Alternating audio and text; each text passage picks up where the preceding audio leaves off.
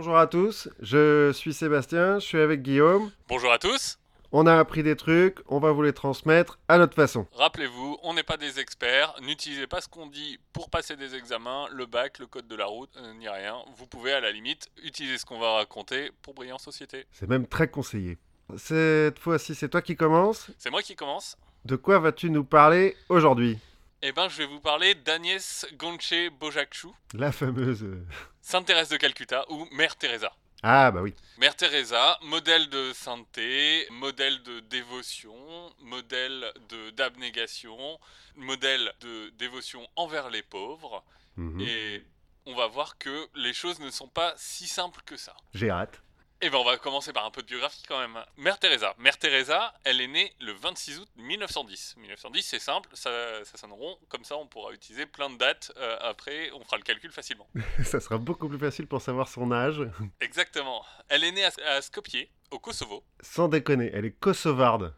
Voilà, Mère Teresa est kosovarde. Alors albanaise du, Ko- euh, du Kosovo. Mhm. Le Kosovo, à l'époque, en 1910, ça appartient à l'Empire ottoman. Les Turcs. Et c'est une région paisible. Comme jamais dans l'histoire. Il n'y a que en 1910 que c'est... Voilà, non, en fait, donc la région est en guerre, elle va être conquise par la Serbie, il va y avoir des mouvements de protestation sur la réunification de la Yougoslavie, sur est-ce que le Kosovo doit appartenir à la Serbie ou pas. Il se trouve que le père de Mère Teresa est assez activiste politiquement euh, et il euh, milite pour une Albanie unie.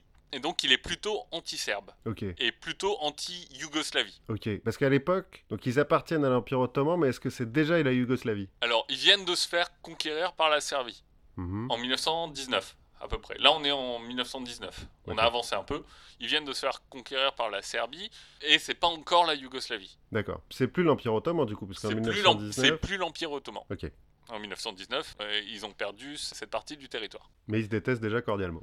Ah bah ils se détestent depuis... Enfin c'est une tradition. Voilà. Dans la grande série des traditions, avec N'attaquez pas la Russie, n'attaquez pas l'Angleterre, on pourra en rajouter une troisième. Les peuples des Balkans se détestent. Normal. Et son père, il revient d'un rallye justement, d'un rallye politique où il s'est opposé à la grande Yougoslavie et il a été empoisonné. Et il meurt donc en 1919. Quand tu parles de rallye, on parle d'un dîner où les mecs sont en queue de pipe, pas de... du Paris-Dakar. On parle ni l'un ni l'autre d'une grande manifestation plutôt. Euh, J'avais plutôt l'anglicisme en tête, euh, le political rally. C'est la mère de Mère Teresa qui va l'élever avec les ecclésiastiques locaux. Mhm. Donc elle est élevée à la fois dans la foi et dans l'aide des pauvres. Mais ça depuis sa plus tendre enfance. Même son père déjà lui disait ne prends pas un repas que tu ne pourrais pas partager. Ah donc il était militant presque communiste en fait, son père. Presque communiste, mais plutôt du côté communisto-réactionnaire. Les fameux communistes réactionnaires. Ah oui, c'est vrai qu'en même temps, s'ils sont avec les religieux, religieux et communistes, ça va pas bien ensemble. Exactement. Hmm. Et ils veulent tous aider les pauvres, mais pas tout à fait dans le même but. On y reviendra un peu plus tard sur euh, qu'est-ce que ça veut dire aider les pauvres. Hmm. Est-ce que aider les pauvres pour qu'ils restent pauvres ou aider les pauvres pour qu'ils soient plus pauvres? Voilà, c'est un, un grand thème de qui est Mère Teresa. Dès 12 ans, elle développe une fascination pour les missionnaires du Bengale qu'elle a côtoyé ou en tout cas elle a appris leur existence via le curé du village, Le Bengale en Inde. le Bengale en Inde. Normal. Ce qui est prémonitoire de Sainte Thérèse de Calcutta, Ah ouais. ce qui va un peu modeler sa vie. À 18 ans, elle rentre dans un ordre missionnaire, l'ordre missionnaire des Sœurs de Notre-Dame de Lorette, Comme la station de métro. comme la station de métro, et elle part en Irlande pour apprendre l'anglais Mhm. et pour se préparer à partir. À 19 ans, elle arrive à Calcutta. Elle là-bas, elle est choquée par la pauvreté ambiante. J'imagine Calcutta en 1929, c'est pas forcément l'endroit le plus glamour qui soit. Elle part ensuite à Darjeeling. Donc là, elle est missionnaire, elle aide les pauvres et elle euh, finit par être enseignante à Calcutta pendant 6 ans, de 31 à 37. Et elle est déjà bonne sœur à l'époque? Oui, elle, elle a rejoint donc Ah bah oui, les 18 sœurs de... les sœurs de Notre-Dame de Lorette. En 46, le 10 septembre 46 pour être euh, précis, elle est dans le train entre Calcutta et Darjeeling, et là elle reçoit l'appel dans l'appel. Un double appel.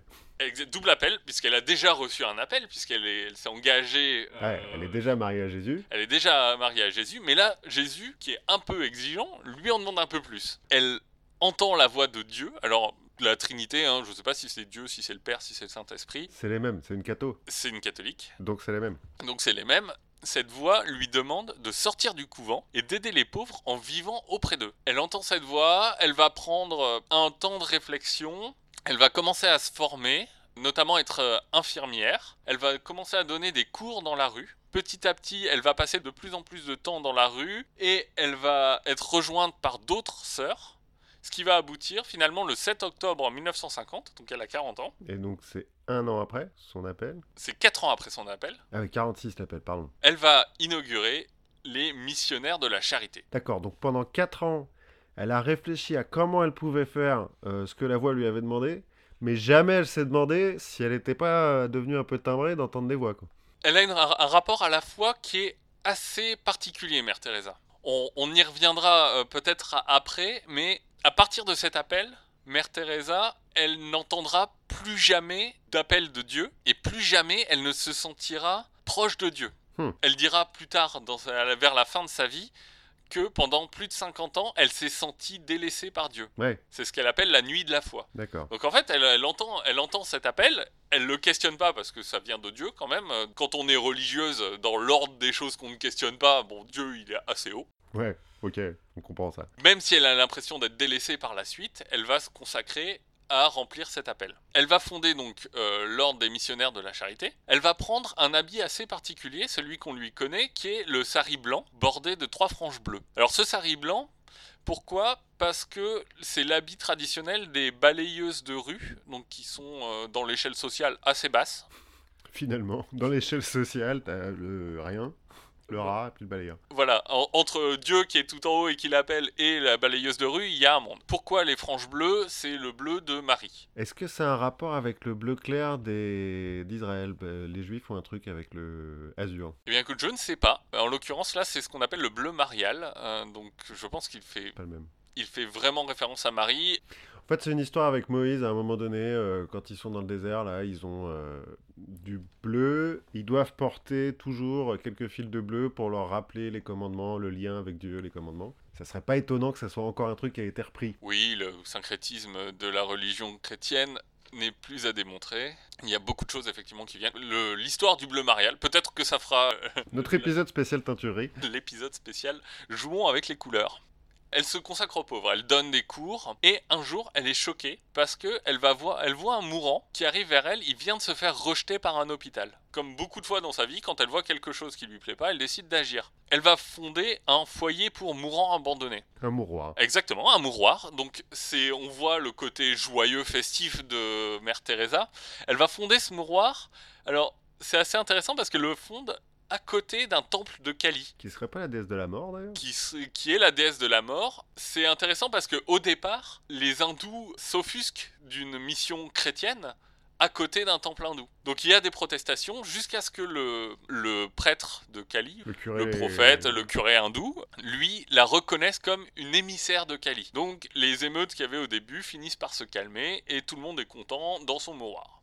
Le curé euh, de Cali a bien compris le syncrétisme aussi. Et comme l'Inde, c'est un pays joyeux, surtout à cette époque, donc les, les années 50, un jour, elle voit un enfant dans la rue qu'elle sauve d'être mangé par un chien. Ça a l'air bien. Et donc elle ouvre un orphelinat. Elle aurait pu ouvrir un refuge SPA, finalement. Elle va vouloir aller encore plus loin, euh, c'est-à-dire qu'elle va vouloir euh, accueillir des lépreux. Bah, c'est très chrétien ça. C'est très chrétien. Le problème, c'est que bah, c'est très chrétien, mais les voisins de son mouroir euh, disent oui, oui, mais finalement, les lépreux, c'est bien de s'en occuper, peut-être pas juste à côté de chez nous, pas là où on mange. Les vieux, on voulait bien. Ils sentent pas très bon, mais ça va.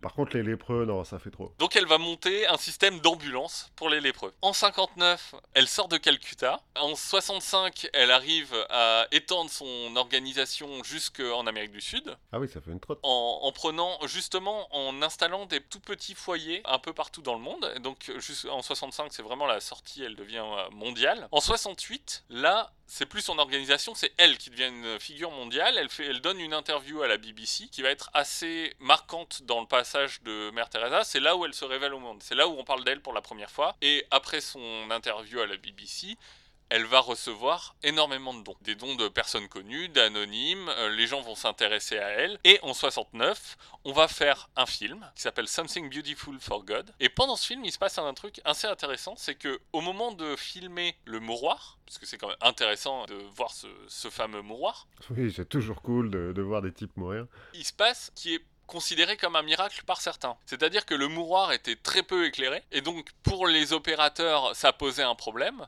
Sauf que après avoir vu le, le film, il se trouve que le mouroir était parfaitement éclairé sur la, sur la caméra. Alors ça s'appelle pas un miracle, ça s'appelle un projecteur. Alors, c'est pas un projecteur, il n'y avait pas de projecteur. Et le caméraman dit, ça s'appelle pas un miracle, ça s'appelle la nouvelle pel- pellicule Kodak qu'on vient de recevoir, qui est toute nouvelle et qui fait des merveilles. Euh, le producteur du film, lui, dit non, c'est la lumière de la bonté divine qui illumine la pellicule. Pas con le producteur. On ne saura jamais. Les deux hypothèses sont encore en discussion. Il y a des types qui essayent de vérifier avec des pellicules Kodak euh, dans des églises, bon, Et en 79, le- l'apothéose, c'est le prix Nobel de la paix. qui existaient déjà en 79 donc. Alors, je t'avoue que je ne sais pas quand, quand a été euh, inauguré le prix Nobel de la paix, mais en 79, c'est elle. Elle va faire un très beau discours dont on parlera plus tard. Son organisation s'étend. Multinationale de la bonne sœur. euh, Exactement. Elle va faire beaucoup de petits foyers un peu partout. Et en 97, elle va mourir d'une tumeur à l'estomac. En 2016,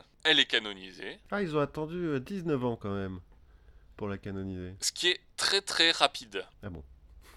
Ce Bon, qui- bah alors, Alors, euh, non, mais c'est- attendu que 19 ans. C'est effectivement très rapide pour la canoniser. C'est rapide parce que c'est une figure connue et reconnue pour sa bonté. Donc, bon, il y a pas mal de discussions autour des miracles parce qu'il faut deux miracles pour être canon- canonisé, deux miracles reconnus. Sur euh, les miracles, il y a quand même des, témoignages assez divergents. Est-ce que le coup de la pellicule, ça compte comme un des miracles? Non, je crois que c'est deux guérisons. Hmm. De mémoire, c'est deux guérisons, dont une au moins où on n'est pas sûr qu'il y ait guérison de quelque chose. Le type était pas malade en fait.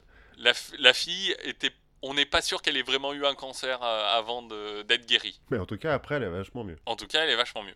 Donc ça, c'était vraiment ma première source. Wikipédia, la vie de Mère Teresa, tout ce qu'on en connaît, et c'est une personne qui a vraiment passé sa vie à se dédier à la pauvreté. Ouais, elle est rentrée dans le langage courant.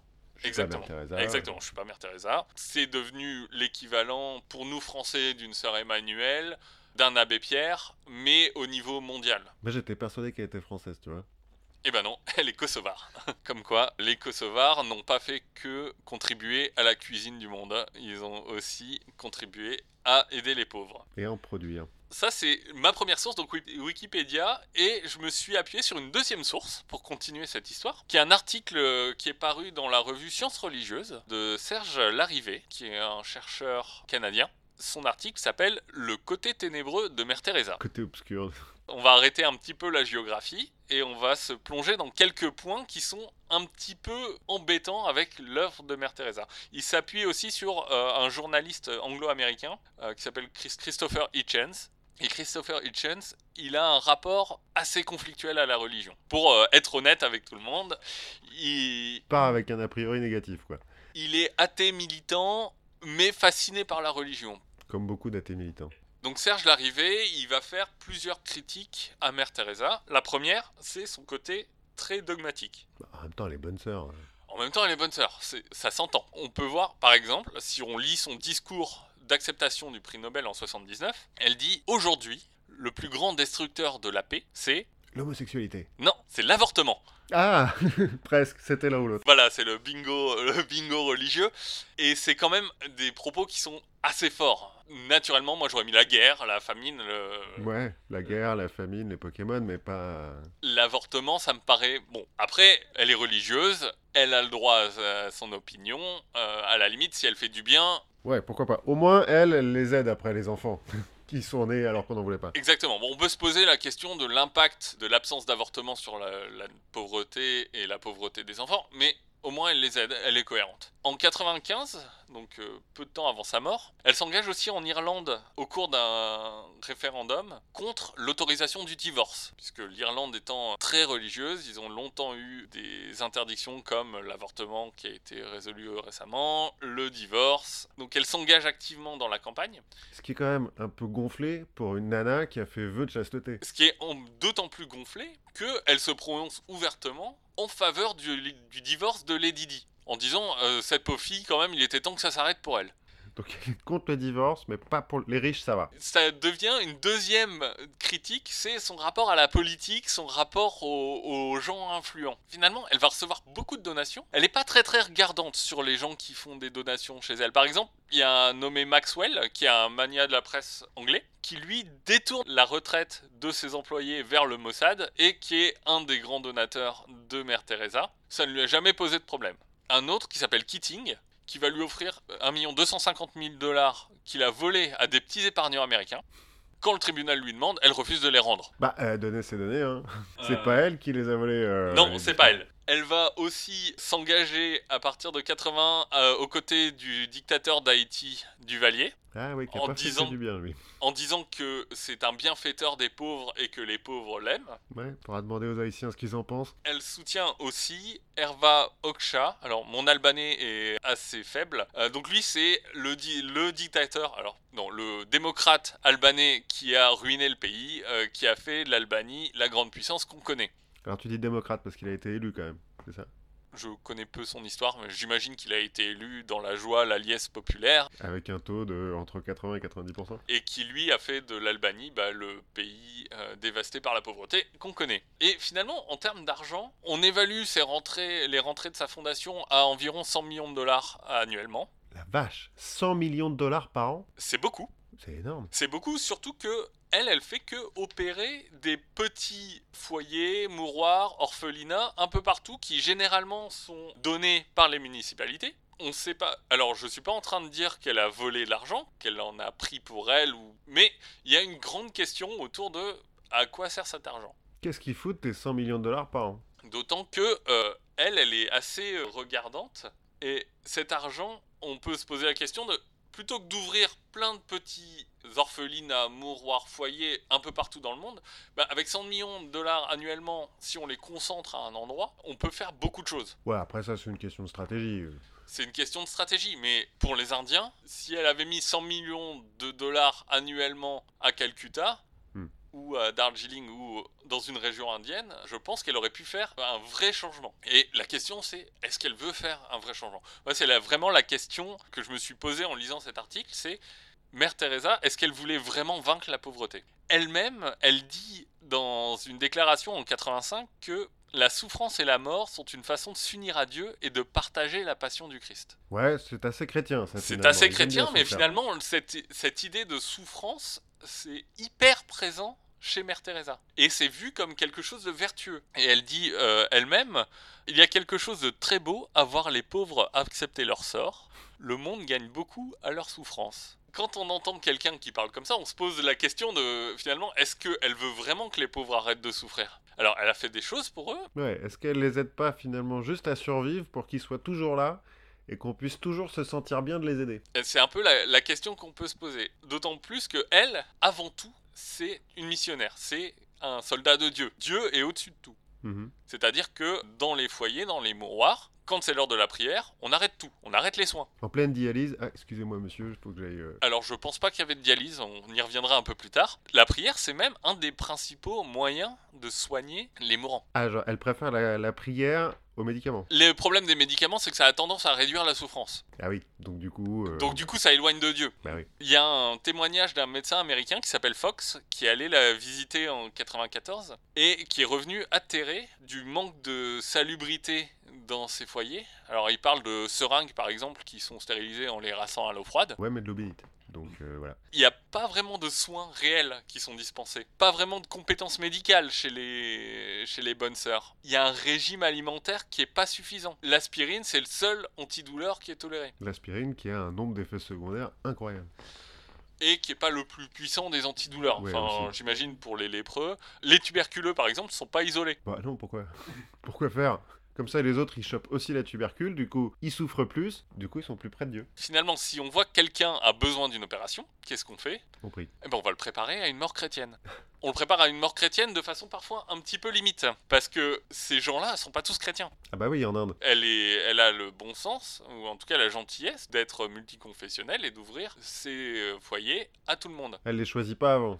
Non, mais on leur demande euh, est-ce que vous êtes prêts euh, Est-ce que vous voulez aller au paradis avant, quand ils sont en train de mourir? Il y a aussi une notion de paradis dans la religion hindoue. Les gens disent oui. Les bonnes sœurs, elles, elles interprètent ça comme je veux être baptisé, et donc on baptise les mourants. On leur jette un seau d'eau à la gueule. C'est bon On a vraiment cette notion de souffrance qui est drastique et parfois même. Par exemple, il y a un projet à Brooklyn de Mère Teresa que Mère Teresa n'a pas accepté parce que le, la mairie de Brooklyn voulait lui mettre à disposition un bâtiment dans lequel il fallait qu'il y ait un ascenseur. Et l'ascenseur, c'est pas chrétien? L'ascenseur, c'est pas très chrétien parce que ça t'éloigne de la souffrance. Quand t'es handicapé, il vaut mieux que tu te traînes le long des marches parce que euh, au moins tu es proche de Dieu. Parce que tu galères. Et quand t'es pas handicapé, tu montes sur les genoux de toute façon, les, les Quand- escaliers. Quand t'as des genoux. Quand t'as des genoux. J'imagine que quand t'es lépreux, tu, montes, tu commences à monter tu- sur les genoux, tu finis par euh, monter sur les hanches. Alors, je veux pas dire que ce que fait, ce qu'a fait Mère Teresa, c'est complètement mauvais, c'est mieux que rien. Mais avec toutes les ressources qu'elle a eues, peut-être que sans cette idéologie, elle aurait pu faire un peu mieux. Et on aurait pu employer cet argent pour faire un peu mieux, un peu plus humain. Ouais, pour faire que les pauvres soient moins pauvres, plutôt que de juste les faire survivre. Plutôt que se dire, euh, c'est bien qu'il y ait des pauvres, ça nous élève tous vers Dieu. Et puis quand t'es pas pauvre, du coup, tu te dis Ah bah la vache, la vie est vachement mieux. La vie est vachement mieux, et puis je peux aider les pauvres, ça me rapproche de Dieu. Finalement, j'ai trouvé une citation de d'Orwell qui me paraissait assez intéressante et qui vient de cet article de Serge Larrivé, qui dit, je cite, euh, Orwell, Les saints devraient toujours être considérés coupables jusqu'à preuve du contraire. Je pense qu'il a pas tort. Parce qu'effectivement, ça fait très bonne conscience chrétienne. euh, ah ben non, mais regardez, moi je donne aux pauvres. Oui, mais à côté, vous êtes un enculé, monsieur. Oui, mais je donne aux pauvres. Ah bon, bah ça va. Je donne aux pauvres, je leur donne de l'aspirine. Mais je leur en donne. Et d'ailleurs, comme ils savent pas quoi faire de leur argent, je vais pas leur donner de l'argent. Je vais juste ouvrir des orphelinats et des mouroirs pour eux. Oui, et je vais pas investir 100 millions de dollars dans la rénovation du système éducatif.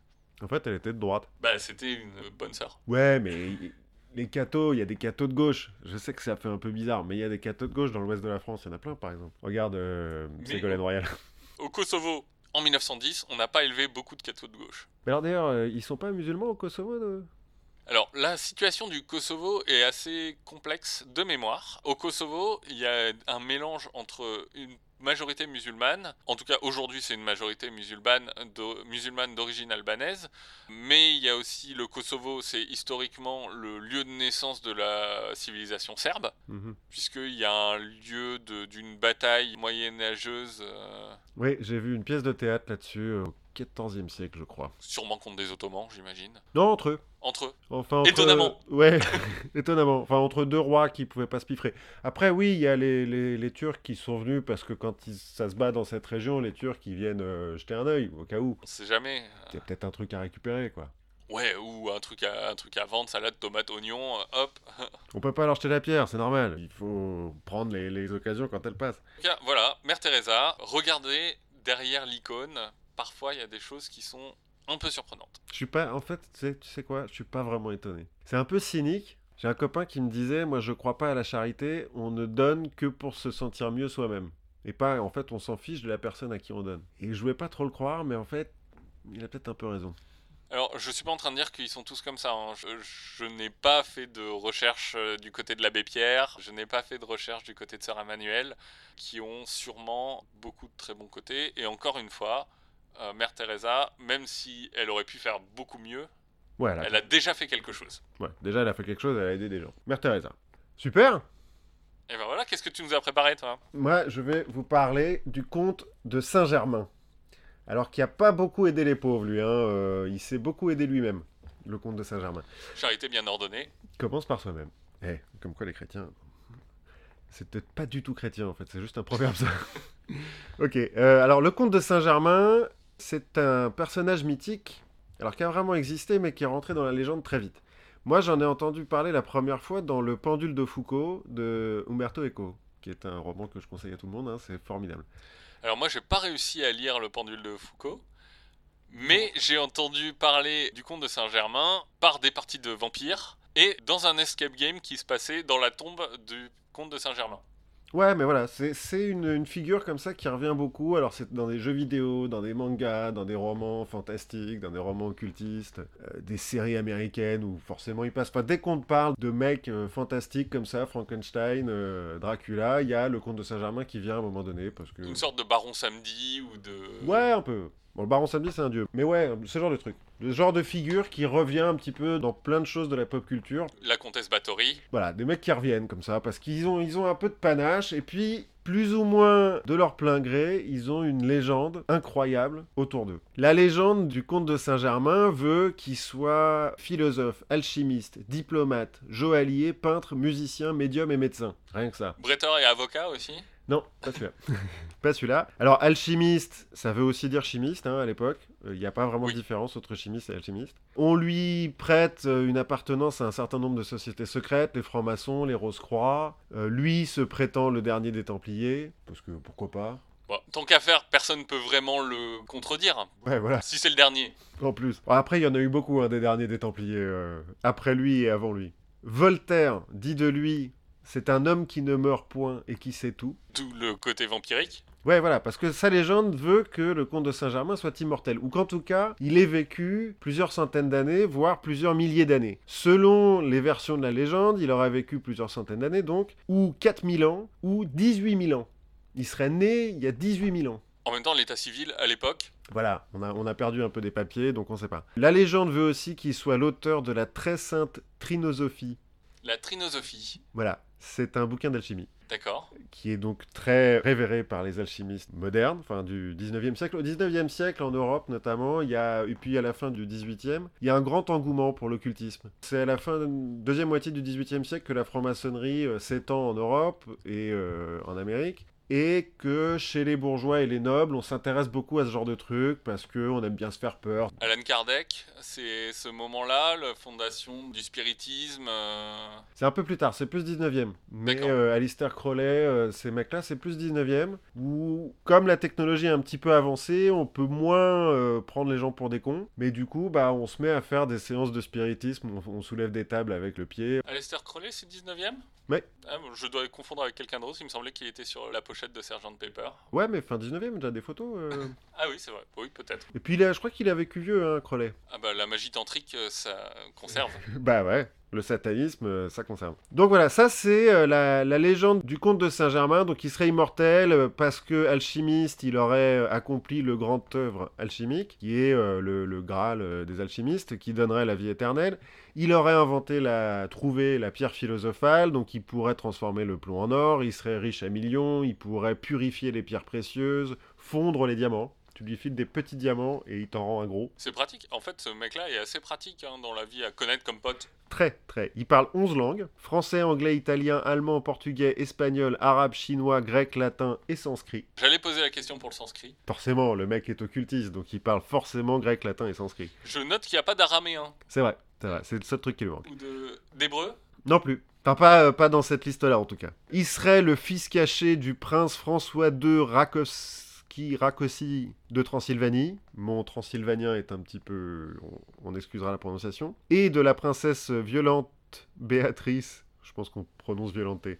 Violenté Béatrice de Ah, c'est pas, c'est pas son titre, genre euh, princesse violente. Non, non, non, c'est son prénom. Son prénom, c'est Violenté Béatrice. La le grand-duc et la princesse violente.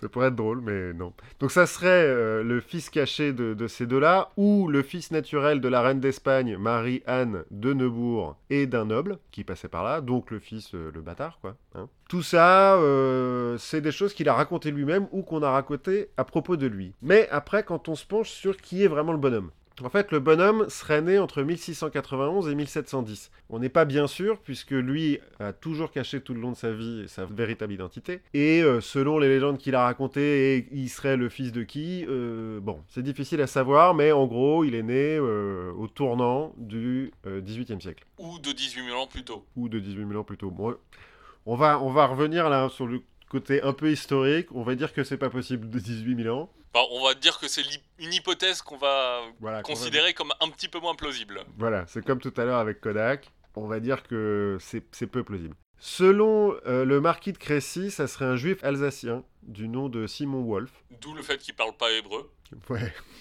Le marquis de Crécy était peut-être un peu antisémite. Bon, on sait, on sait pas. Certains disent que ça serait un jésuite espagnol, ce qui expliquerait sa grande culture, parce que le mec est quand même hyper cultivé. Pour que Voltaire dise de lui qu'il sait tout, le mec est hyper cultivé. Ou le fils d'un marquis euh, du Portugal. Ou selon Pity Barnum, le Barnum de... Du cirque Barnum, de plus c'est gros, plus ça passe. Plus c'est gros, plus ça passe. Il serait le fils d'une princesse italienne et d'un collecteur des impôts. Pourquoi pas? On va peut-être prendre ça euh, avec des pincettes, vu que ça vient de Barnum.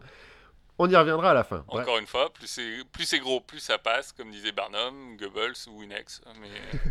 En l'occurrence, Saint-Germain, il a bien compris aussi que plus c'est gros, plus ça passe. Bref, la première fois qu'on entend vraiment parler de lui, c'est en 1743. Donc il a entre 40 et 50 ans. Il est connu comme musicien en Angleterre. Il a notamment composé un opéra, euh, il y a des enregistrements qui existent de, ces trucs, j'ai écouté, c'est pas terrible, mais enfin. Oui, il y a des disques de Saint-Germain. Ouais, alors encore une fois, pas le même.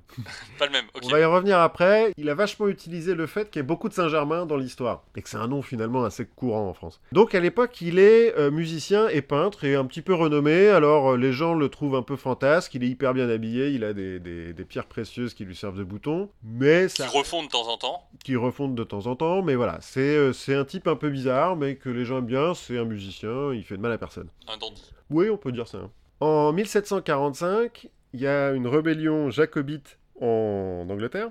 Non, j'ai rien à dire sur jacobite. Euh.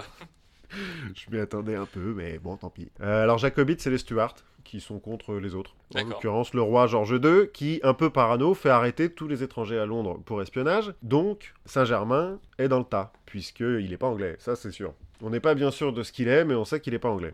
Ça se voit, il est pas roux. Il est pas roux, euh, il aime pas la marmite, euh, il est pas anglais. Il est se fait interroger par le duc de Newcastle quand même, qui est euh, à l'époque ministre, je crois. Donc il se fait déjà interroger par un type assez haut. Oui.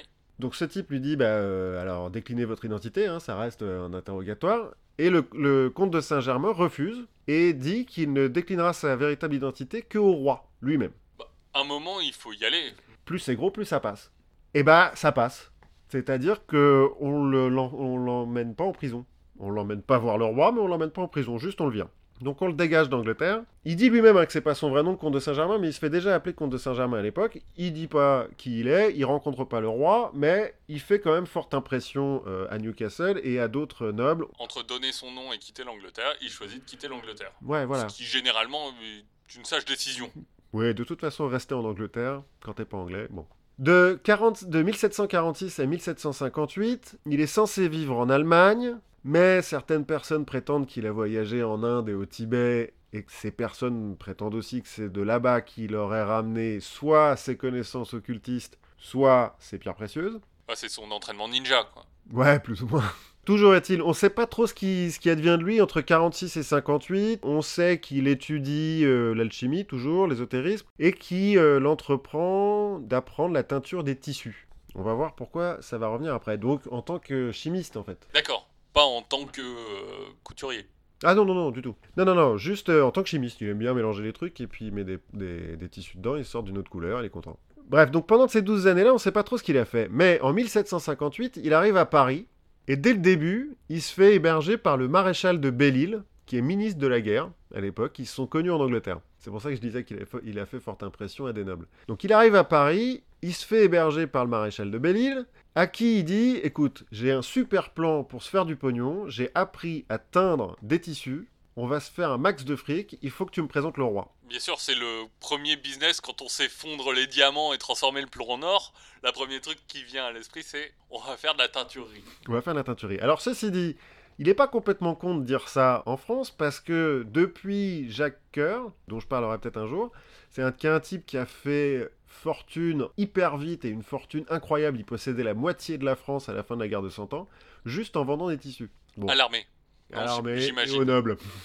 Il a bien compris à qui il fallait les vendre, hein, les trucs. Mais donc on sait, et puis euh, on est juste avant la, révolution industrielle, on est au moment où les gens sont bien au courant qu'il y a du fric à se faire dans le tissu de manière générale. Donc Belle-Île se dit, je peux pas te faire présenter le roi, en revanche, je peux te présenter le marquis de Marigny.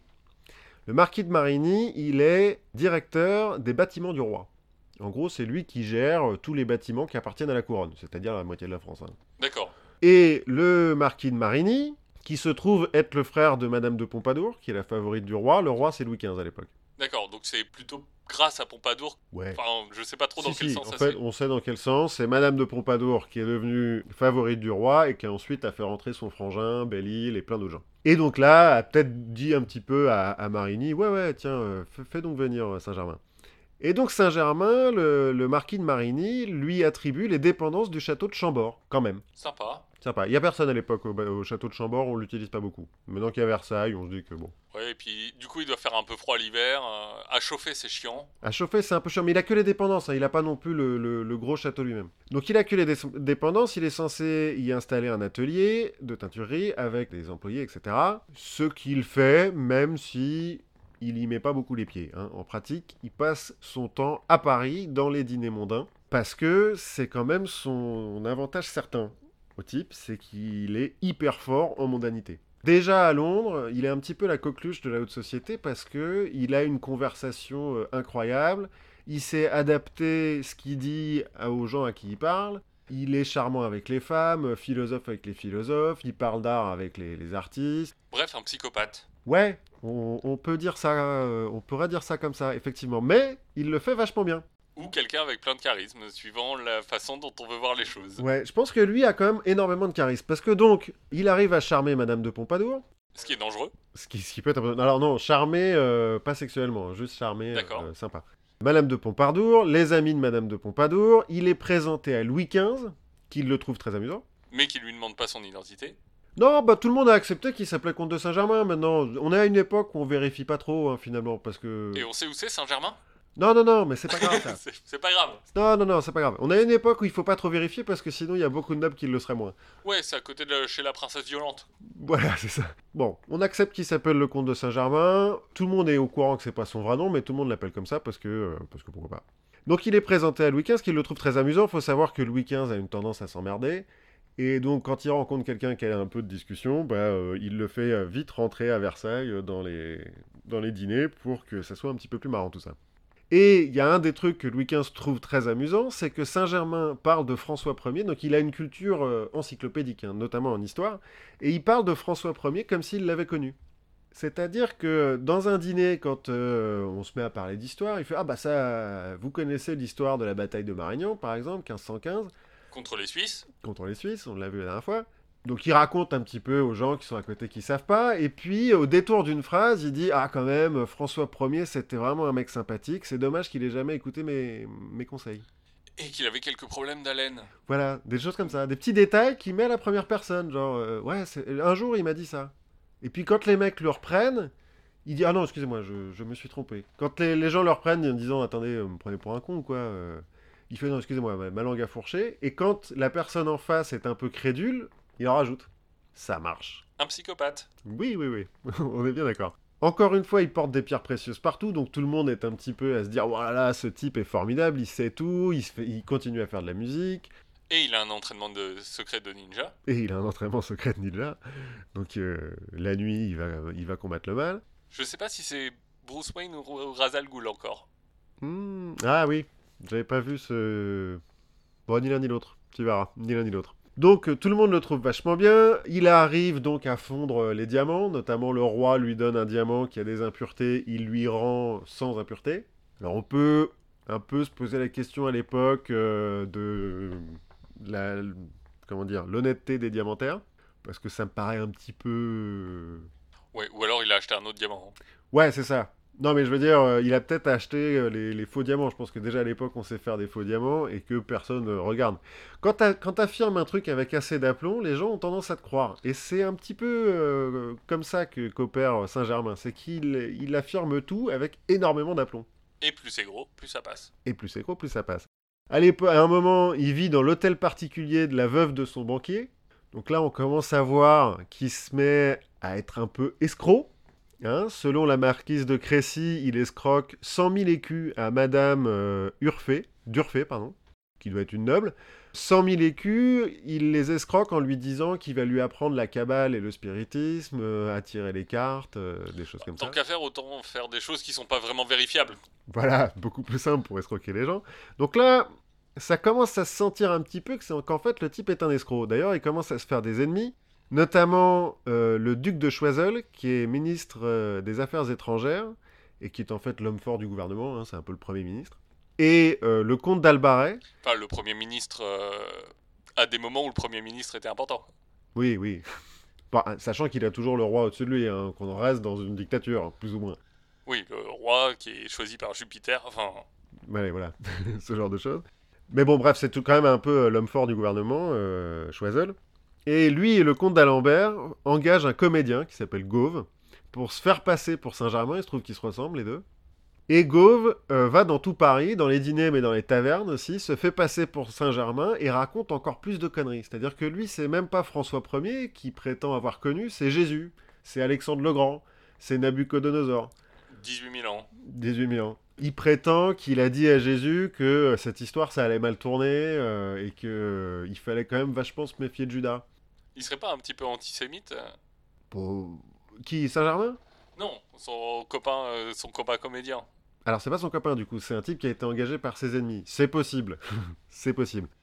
Bon, bon, bref, donc le Gauve raconte beaucoup de trucs, encore plus de conneries comme ça, se fait vraiment encore plus dandy que ne l'est Saint-Germain l'espoir de Choiseul et d'Albaret quand ils font ce... quand ils engagent ce comédien, c'est de ruiner la réputation de Saint-Germain. Et en fait, c'est l'effet inverse qui se produit. C'est que les gens y croient. Et croient que c'est vraiment Saint-Germain, que Saint-Germain a vraiment connu euh, Jésus. Et du coup, le comédien, il doit être un peu dégoûté parce que ça pourrait être lui. Ouais. voilà, le comédien se dit merde, je me suis trompé de métier. Donc voilà, c'est un escroc. C'est pas le seul d'escroc à l'époque qui tourne euh, à Paris notamment, mais en Europe il rencontre à Paris Casanova, qui est un escroc du même genre. Un peu agent secret. Un peu agent secret, un peu franc-maçon. Alors Casanova a une petite tendance à niquer tout ce qui bouge, ce qui est moins le cas de Saint-Germain. Mais ils se ressemblent un petit peu quand même les deux. Il rencontre aussi un troisième de ces escrocs euh, flamboyants, c'est Cagliostro.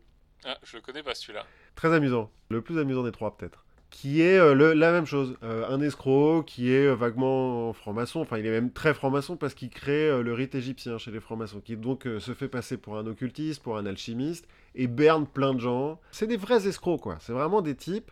Oui, mais en même temps, c'est on vit à un moment où tout dépend de la décision de quelques personnes. Il y a quelques très riches, il suffit de berner deux trois personnes pour devenir très riche aussi. Ouais, voilà. C'est aussi des types dont on ne sait pas vraiment d'où ils viennent.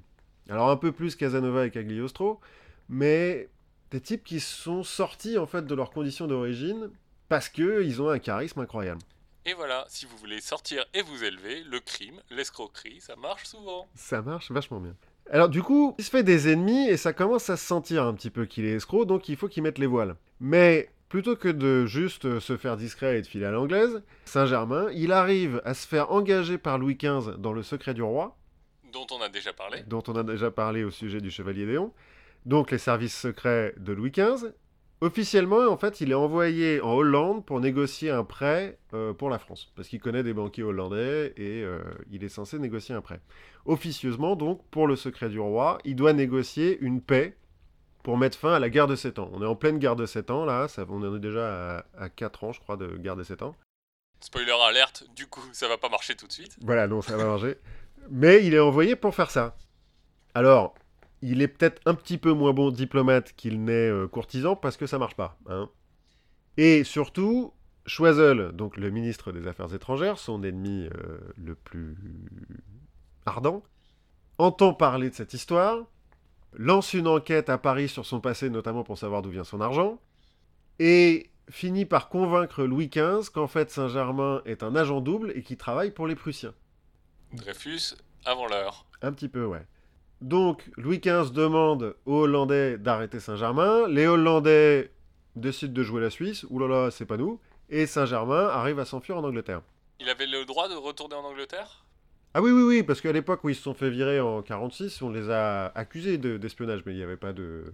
Puis en l'occurrence, il était que musicien à l'époque, donc il avait vraiment rien fait. Voilà, maintenant qu'il est devenu vraiment espion... Il y retourne, logique. En 62, il serait en Russie. Et il aurait aidé Catherine II à monter sur le trône. Catherine II, c'est la grande Catherine. Un tsar un peu important. Celle au Milaman. Et... Ah ça, je sais pas. Mais euh, important, quoi. Ah, bah alors, je sais pas si c'est parce que c'est une femme de pouvoir euh, importante, mais elle a été... Normalement, il y a eu beaucoup de rumeurs sur sa vie sexuelle. Bah, je ferai des recherches. Je ferai un, un épisode sur Catherine II, ça m'intéresse. Qui a épuisé apparemment de nombreux amants.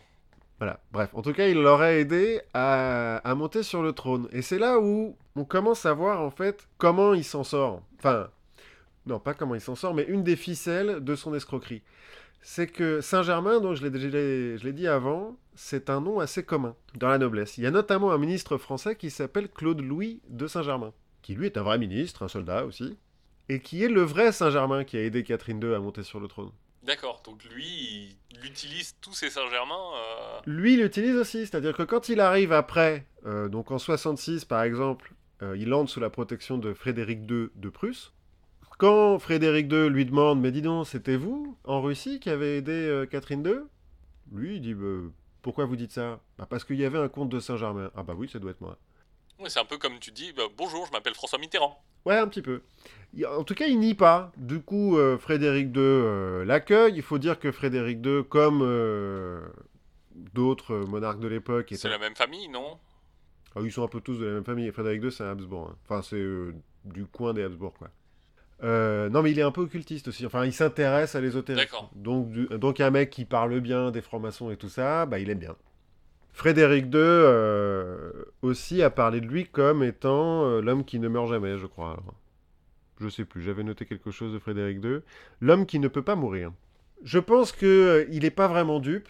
Frédéric II, Voltaire, Louis XV sont pas vraiment dupes, mais ça les amuse. Ça les amuse, et puis finalement, il y a un peu de ce côté-là qui rejaillit sur eux. Ouais, voilà. Et puis, ils peuvent s'en servir, en fait, d'un mec comme ça. La preuve, Louis XV s'en est servi. Donc, bref, en 1766, il entre euh, sous la protection de Frédéric II. En 1779, il entre sous la protection du prince Charles de Hesse-Kassel, qui lui est un vrai de vrai occultiste, euh, ésotériste, etc. Il, aurait appartenu à un certain nombre de, sociétés secrètes lui aussi. Donc, euh, ben, encore une fois, ça l'amuse. Alors, on est en 1779, donc qui soit né en 1690 ou en 1701, Saint-Germain, il a déjà bien 80 ans. Oui, ce qui, avec l'inflation à l'époque, euh, Ouais, il est pas immortel, mais le mec a vécu quand même très vieux. Donc, euh, quand, il, quand il arrive chez euh, Charles de Hesse-Kassel, bon, c'est un vieillard qui est plus riche du tout, hein, il a plus du tout les pierres précieuses, euh, il a oublié comment faire. voilà, c'est la sénilité, il a oublié. Mais il est toujours teinturier, et donc Hesse-Kassel euh, lui donne une usine désaffectée à Eckernford, dans le Schleswig, D'accord. En Allemagne. Oui, oui, je vois. oui, bien sûr. C'est à côté du Bad Würt- Württemberg. Sûrement. Aucune idée. Je sais même pas comment ça se prononce ces trucs. Bref, en tout cas, il va y mourir à cet endroit-là en 1784, en février. Et euh, il est enterré, euh, pas avec les honneurs, mais bon, il est enterré. Et on est bien sûr qu'il est mort, il n'y a pas de souci. Sauf que la nouvelle de sa mort se répand quand même, parce qu'on ne l'a pas complètement oublié. Il, est, il était flambo- flamboyant, ce type, on ne l'a pas oublié. Et la nouvelle de sa mort se répand. Et c'est là que la légende commence. C'est-à-dire que de son vivant, lui a laissé planer le doute. Mais c'était lui, et puis on savait que c'était un vrai homme. Maintenant qu'il est mort, tout peut se dire. Par exemple, Rameau, qui est un compositeur, se souvient de l'avoir vu en 1701. Enfin, on rappelle que Rameau se Oui, souvient de l'avoir que- vu en 1701, parce qu'en 1794, Rameau, il, est, il a plus mal aux dents. Mais ça revient, ça. Ça revient dans des publications, parce qu'il y a un certain nombre de gens qui ont écrit, pas spécialement sur lui, mais qui, euh, dans leur mémoire, ont parlé de lui. Casanova, par exemple. Ce qui aurait été drôle, c'est qu'un autre Saint-Germain vienne prendre la suite. Attends. Donc Rameau, les, les... donc ce compositeur Rameau, ses propos ont été rapportés par quelqu'un d'autre dans ses mémoires. Ce même quelqu'un prétend que la comtesse de Cergy, qui était ambassadrice à Venise à peu près à la même époque, donc euh, 1700, l'a vu, donc à Venise, alors qu'il était déjà cinquantenaire. On peut quand même dire que c'est assez triste comme titre, Comtesse de Sergi. Un peu de nos jours, ouais. Là, ça fait pas rêver. Non, ça fait pas. rêver. Princesse violente, là, il y a quelque chose, Comtesse de Sergi. Ouais, c'est pas top. C'est vrai que c'est pas top. Bon, la meuf était ambassadrice hein, quand même à Venise. Bah, tu m'étonnes, elle allait pas rester à Sergi. Peut-être que Cergy à l'époque c'était très joli, on sait pas. Peut-être. Il n'y avait pas Pontoise. Toujours est-il, elle l'aurait vu, il aurait eu 50 ans déjà en 1700. Donc en 1740-50, quand il est à Paris, il aurait déjà plus de 100 ans. Après sa mort, d'autres personnes, un occultiste du nom de Eteia, affirme qu'il n'est pas du tout mort et qu'il vit en Amérique et qu'il se porte très bien. Qu'à faire Aut- Autant le mettre loin. Ouais, comme ça, c'est pas possible de vérifier. Mais Eteia prétend que Saint-Germain est son maître depuis 20 ans. Oui, parce que tant qu'à faire, autant, euh, tant qu'à mentir, autant essayer d'en tirer un peu de profit. Ben voilà. C'est pas le seul à dire que c'est son maître. Cagliostro aussi va dire que c'est son maître. Cagliostro, il est plus jeune, il est né en 1740. Et donc, euh, à la mort de, de Saint-Germain, Cagliostro dit Ouais, ouais, mais peut-être que pour vous il est mort, mais pour nous, occultistes, il n'est pas vraiment mort. Et d'ailleurs, c'était mon maître. Ah oui, bon, d'accord. La légende continue, au point que Napoléon III veut savoir la vérité et fait enquêter sur lui. Donc il engage des mecs pour enquêter sur lui, pour trouver notamment la véritable identité de, de Saint-Germain, puisqu'on ne sait toujours pas si c'est effectivement le fils d'un prince de Transylvanie et d'une princesse violente, ou euh, d'un- d'une noble italienne, ou euh, un simple juif alsacien. Donc il fait une enquête. Malheureusement, tous les dossiers de l'enquête brûlent avec le palais de justice en 1871. Pratique. Ouais, pratique. C'est un accident, pratique. Mais les gens, les occultistes notamment, qui prétendent que Saint-Germain est l'auteur de la très sainte trinosophie, euh, est un type immortel, disent bah non, c'est pas un accident. C'est lui qui a fait ça. En 1932, il y a un aviateur américain qui s'écrase au Tibet et qui prétend avoir rencontré Saint-Germain dans un monastère tibétain, à côté où il a été recueilli. Bah, il connaissait bien le coin déjà. Bah oui, il est censé y être allé. Et enfin, le Saint-Germain le plus connu qui a repris euh, le flambeau, c'est un certain Richard Chanfray, dans les années 70, qui a entre autres été euh, l'amant de Dalida, et qui a prétendu être le comte de Saint-Germain. Pas la réincarnation, le vrai comte de Saint-Germain. Tant enfin, tant qu'à avoir une identité un peu mystérieuse. euh, Le mec est aussi un escroc, hein, Richard Chanfray. Là. Ah bon? Oui, bizarrement. Mais, parce que les années 70, c'est une période un petit peu bizarre, j'ai trouvé sur Internet un reportage de l'ORTF de 20 minutes, où pendant 20 minutes, le mec se fait euh, interviewer par un journaliste et lui dit Mais oui, je suis né il y a 18 000 ans. Et le journaliste lui dit Ah bon, mais comment vous avez fait? Bah, j'ai un produit qui me permet de ne pas mourir. Oh là là, incroyable. Et le mec raconte comme ça que euh, ses parents vivaient sur l'Atlantide, euh, qui, que c'était des géants qui faisaient trois fois la taille d'un homme naturel, que maintenant euh, les Atlantes vivent sur Mars. Et la semaine prochaine, on interview Raël. Ouais, mais c'est c'est un peu, c'est incroyable, c'est complètement hallucinant ce reportage parce que jamais le mec lui dit vous me prenez pour un con. L'autre affirme ces choses-là, est vêtu d'une chemise à jabot, alors que le reste de son habillement est, est très années 70. Tu vois, C'est très bizarre. C'est le, c'est le dernier qui se fera passer pour le comte de Saint-Germain. Donc on saura jamais vraiment la vérité sur Le dernier en date. le dernier en date, parce qu'il y en a sûrement d'autres. Moi, ce qui m'a fasciné chez Stipe et chez euh, Casanova et Cagliostro, dont je parlerai sûrement euh, d'autres fois, c'est la capacité de ces mecs à s'inventer une vie et à vivre de ça. Et de la légende qu'on en a fait. Parce que Casanova, il a écrit ses mémoires alors qu'il a bien caverdé, hein, quand même. Euh, il exagère euh, à fond dans ses mémoires. D'ailleurs, quand il parle de, du comte de Saint-Germain, Casanova, dans ses mémoires, dans ses mémoires il a bien reconnu l'escroc, hein, en tant qu'escroc lui-même. euh. Mais à un moment, on y- on se pose la question aussi de à quel point eux, ils y croient. C'est vrai. On sait pas trop. On sait pas trop parce que les mecs font des cérémonies et tout, comme ils sont euh, tous. Bah, c'est leur, fond de- leur fond de commerce. Ouais, voilà. On sait pas jusqu'à quel point ça va. Et surtout, moi, ce que je me suis posé comme question, c'est de nos jours, parce qu'il y en a eu à toutes les époques des, escrocs comme ça, mais de nos jours, qui sont les mêmes escrocs?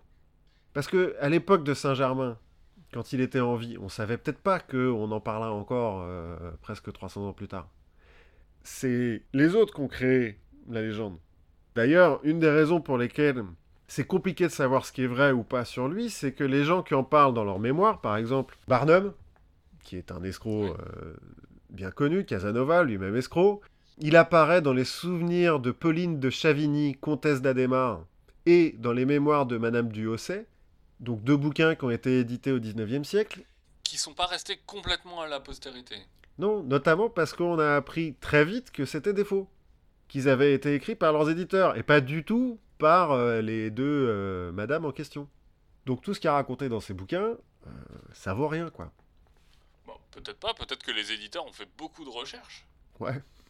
Comme les éditeurs en général. Oui, bien sûr. Bien sûr, et pas du tout un coup d'édition pour vendre beaucoup de bouquins. Et donc, je me suis, moi, je me suis demandé, dans, dans 200-300 ans, est-ce que euh, Bernard-Henri Lévy, par exemple, aura une aura incroyable de type euh, habillé de sa chemise blanche, qui a vaincu lui-même seul des armées à main nue euh, Est-ce que ce sera lui ou Philippe Catherine? Ouais. Ou Philippe Catherine, ouais, puisque le type a commencé musicien. Voilà, je trouve ça absolument fascinant. Moi aussi, je trouve ça assez fascinant et je trouve ça euh, vraiment intéressant de savoir euh, à quel point ces gens y croyaient, à quel point c'était devenu aussi une prison pour eux, finalement, ce personnage, être obligé de jouer un rôle en permanence. Ça doit pas être facile et du coup, ça doit devenir une seconde nature, voire une première nature et voir on est obligé d'y croire. Enfin, c'est. Ouais. Et comme tu l'as dit, le fait est que ces types-là sont forcément euh, à minima sociopathes, voire psychopathes. Est-ce que le mensonge c'est grave pour eux ou pas? À quel point euh, la, seule chose qui est à peu près sûre sur Saint-Germain, c'est qu'il était riche. Et on ne sait pas comment il est devenu riche. On sait, on sait qu'il était riche ou il a beaucoup dit qu'il était riche? Alors, euh, on a beaucoup dit qu'il était riche. Ou il a beaucoup profité des gens. Non mais on, si, ben, on sait quand même qu'il était bien habillé. Là pour le coup, il y a des, quand même des des références de gens à qui on peut euh, donner un peu crédit, qui parlent de lui ayant des, des, pierres précieuses partout, de l'or, euh, et d'être assez généreux d'ailleurs avec euh, ce qu'il possède. Peut-être d'ailleurs parce qu'il ne les possédait pas et qu'il les, les, a appliqués à d'autres gens. Peut-être qu'il a effectivement voyagé en Inde et qu'il en a ramené un trésor fabuleux. Peut-être qu'il avait qu'il était effectivement le fils caché d'un prince et qu'il a hérité d'une fortune incroyable. Ou peut-être qu'il savait qu'il fallait faire semblant d'avoir beaucoup d'argent pour qu'on lui en donne beaucoup. Ouais, il y a, des, choses comme ça qui arrivent. J'ai lu un article sur une, fille qui a mystifié New York pendant plusieurs années en faisant croire qu'elle était fille de, de, gens, en lâchant des liasses de billets dans les restaurants, dans les hôtels, alors que la fille était personne. Mais elle a investi en lâchant des liasses de billets, elle lui en a rendu plein. Voilà, c'était le comte de Saint-Germain. Eh ben écoute, je suis très content de pouvoir mettre un peu une histoire sur euh, ces bribes de euh, culture populaire que j'ai entendues par-ci par-là. J'ai oublié un truc, ce qui fait penser à un vampire pour le comte de Saint-Germain, c'est que certaines personnes disent qu'il ne se nourrissait pas, qu'il ne buvait que du thé. Ce qui aide. À ne pas mourir? Bah, C'est bon pour la santé, le thé. Oui, c'est vrai. C'est plein d'antioxydants. oui, c'est vrai. Très bien. Bah, alors moi j'avais un tout petit truc à raconter, un truc qui m'a fait rire, de quelqu'un qui s'est dit un jour, on me dit beaucoup que ce que je fais c'est mal, on va vérifier. En l'occurrence, c'est quelqu'un qui faisait craquer ses phalanges. Ah oui, c'est vrai qu'on dit que ça...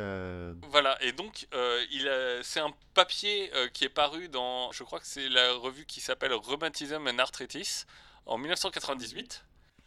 Et donc c'est un papier qui a été écrit par euh, Donald Unger qui raconte que son expérience a commencé euh, parce qu'il a entendu de figures d'autorité, donc sa mère, plusieurs de ses tantes et sa belle-mère, que faire craquer ses phalanges, ça donne de l'arthrite. Donc lui a fait l'expérience. Pendant 50 ans, il a fait craquer à minima deux fois par jour les phalanges de sa main droite. Et pas de la main gauche. Et pas de la main gauche, pour avoir un témoin. pas con le mec, scientifique. Scientifique. Et donc, il a pu prouver, alors prouver avec un data point, une seule donnée, mais au moins, chez lui, il n'a pas eu de différence, pas plus d'arthrite dans la main droite que la main gauche. Et donc, a priori, faire craquer euh, ses phalanges, ça ne donnerait pas de l'arthrose. Ah bah ça tombe bien parce que j'ai tendance à le faire beaucoup. Ben, j'ai pensé un peu à toi. D'ailleurs, quand j'étais petit, on me disait, mais arrête de te... Enfin, on n'arrêtait pas de me le dire. Moi, j'avais aussi un autre petit sujet. Tu sais ce que c'est qu'un mugshot? Euh, le portrait des criminels. Voilà. Est-ce que tu sais pourquoi on les prend de face et de profil? Pour pouvoir, euh, j'imagine, euh, à l'époque des premières photographies criminelles, pour pouvoir bien les reconnaître et faire quelques mesures? Exact. En fait, la, la photo d'identité judiciaire et plus largement l'anthropométrie judiciaire, ça a été inventé par un Français, Alphonse Bertillon, en 1879. Oui, le nom me dit quelque chose. Bah, le système Bertillon, il a donné son nom à ce truc-là. Le mec était euh, commis aux écritures de la préfecture de police de Paris, en charge de classer les dossiers des criminels notoires. Et en fait, quand il est arrivé, c'était un bordel monstre. Déjà parce qu'on est au début de la photographie et qu'il n'y a absolument aucun système de classement. Donc il invente un système de classement. Ce qui aide vachement euh, pour trouver des, les récidivistes. Les récidivistes. Bref, le fichage policier. Ouais, un petit peu, il invente le fichage policier. Mais il le fait intelligemment, parce que le mec est euh, rationnel, très rationnel. Et donc, il installe dans son système 14 mensurations pour reconnaître les gens. La taille, la longueur de leurs pieds, la longueur de leurs avant-bras et leurs oreilles. La longueur de leurs oreilles. Et dans son système, il faut que chaque euh, dossier soit accompagné d'une photo de face et d'une photo de profil pour pouvoir mesurer l'oreille droite. D'accord. En, en plus d'un certain nombre d'autres choses. En fait, il a euh, l'intuition que la forme de l'oreille est unique à chaque individu, comme euh, les... Les empreintes digitales. les empreintes digitales. En pratique, comme les empreintes digitales, c'est pas vraiment prouvable. Mais le fait est que à partir du moment où tu prends beaucoup de mesures sur une oreille et que tu analyses vraiment euh, le dessin de- de- du pavillon de l'oreille, trouver deux oreilles qui se ressemblent, c'est presque impossible. Après, je pense que sur une scène de crime, des empreintes d'oreilles, on en voit moins.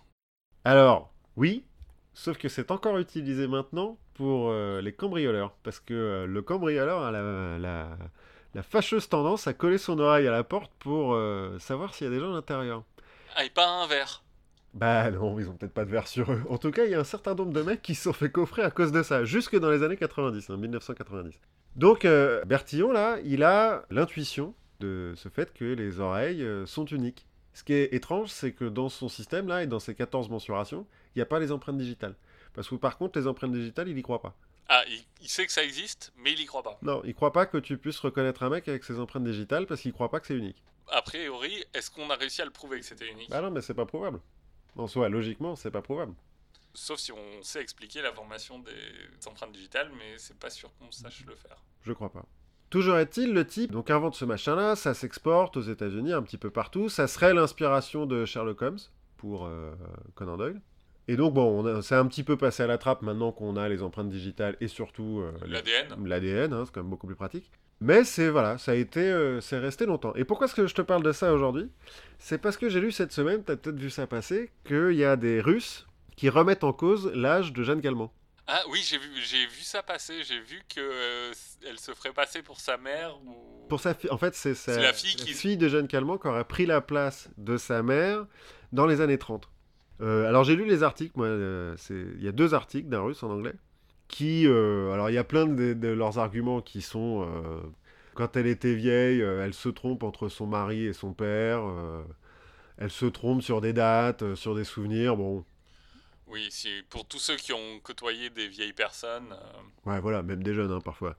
Elles se ressemblent, le fait est qu'en photo, en photo noir et blanc qui date des années 30, elles se ressemblent un peu, les deux.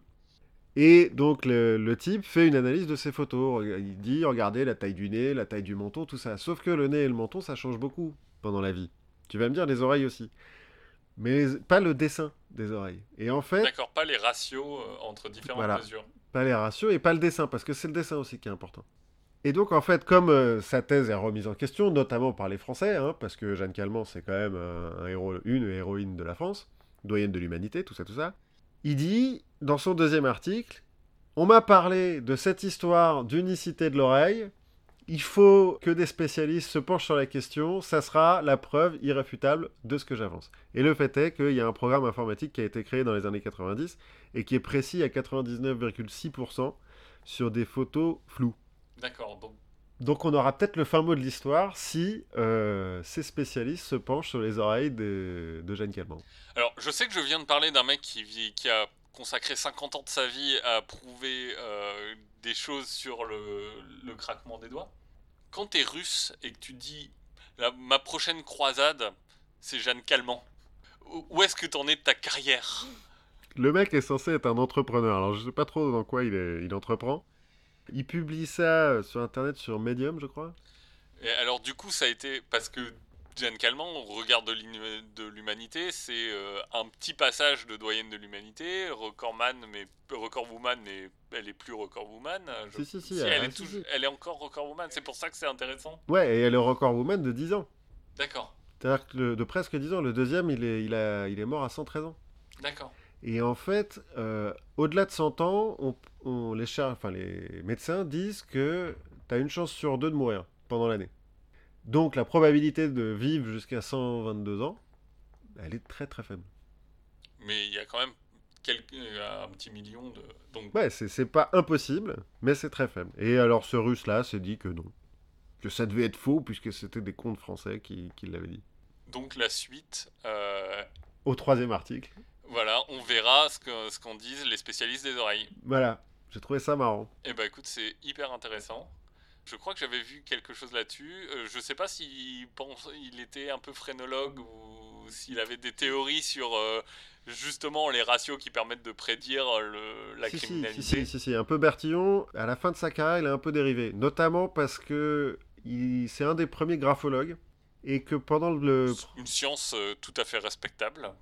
Ouais, alors ça, je sais pas pour le coup. Mais c'est un des premiers à, donc, à étudier euh, la graphie des gens pour essayer de les, de les identifier, toujours en tant que policier. Et au moment du procès Dreyfus, il a un peu pris le côté des antisémites. Des antidéréfusards, tu veux dire? Oui, pardon.